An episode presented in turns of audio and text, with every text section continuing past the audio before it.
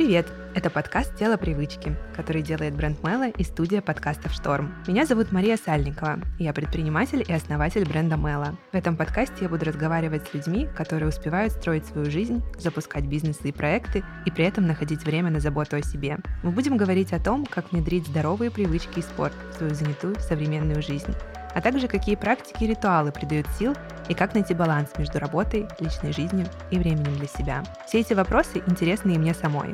Я предприниматель и знаю, что такое вести много проектов одновременно. При этом для меня очень важно, как я себя чувствую ментально и физически, как я выгляжу. Надеюсь, что эти разговоры помогут и вам вдохновиться на положительные изменения в своей жизни. Подписывайтесь на подкаст и ждите выпусков.